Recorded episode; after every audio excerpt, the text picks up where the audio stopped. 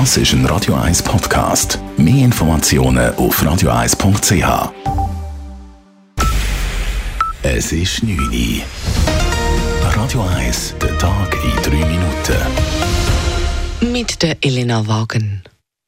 Der Sonderstaatsanwalt stellt das Verfahren in der sogenannten CryptoLeaks-Affäre ein.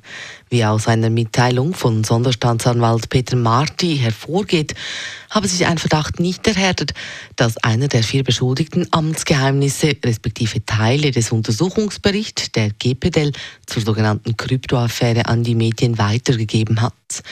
Es handelt sich bei den Beschuldigten um Markus Seiler, Michael Steiner, aber auch Peter Launer und den Journalisten Thomas Knellwolf vom Tagesanzeiger.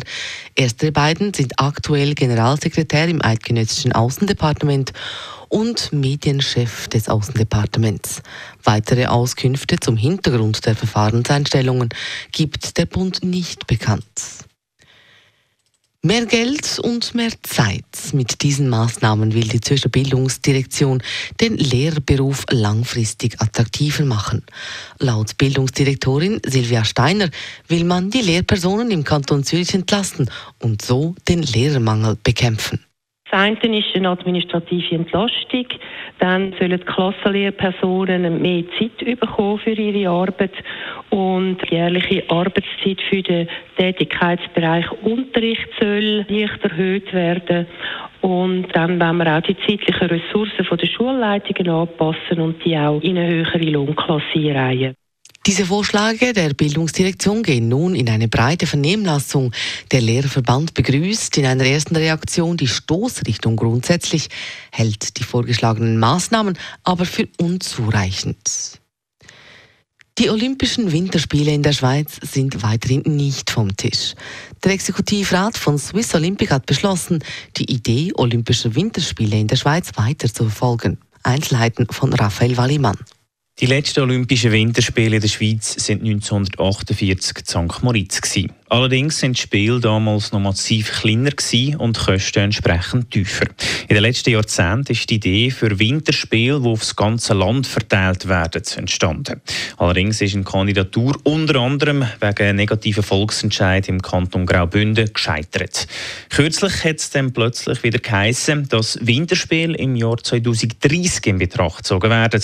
Und tatsächlich, Swiss Olympic teilt heute mit, dass die Idee weiterverfolgt wird. Wir werden beim Internationalen Olympischen Komitee einen Antrag stellen, vom informellen in einen kontinuierlichen Dialog zu treten. Der Dialog würde sich aber nicht auf ein bestimmtes Jahr beziehen.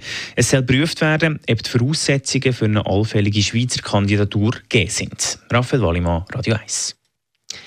Der amerikanische Journalist, der in Russland verhaftet wurde, hat bis zu 20 Jahre Haft zu befürchten. Heute wurde in Moskau ein Korrespondent des US Wall Street Journals verhaftet. Dieser könnte nun wegen Spionage verurteilt werden. Der russische Geheimdienst wirft dem Journalisten vor, er solle im Auftrag der USA versucht haben, an geheime militärische Informationen zu Russlands zu kommen. Beweise für diese Behauptung wurden nicht veröffentlicht. Der 32-jährige Journalist und US-Bürger ist beim russischen Außenministerium als ausländischer Korrespondent akkreditiert.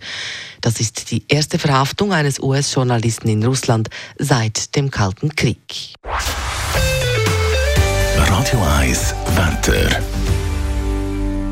gibt einen stürmischen Start ins Wochenende. Morgen gibt es Böenspitzen von 70 bis zu 90 km pro Stunde. Der Himmel ist dabei ziemlich bedeckt. Es kann aber etwa mal ein paar Sonnenstrahlen durchgehen, aber auch ein paar Regentropfen sind möglich. Das Ganze bei höchstens 13 Grad. Das war der Tag in drei Minuten.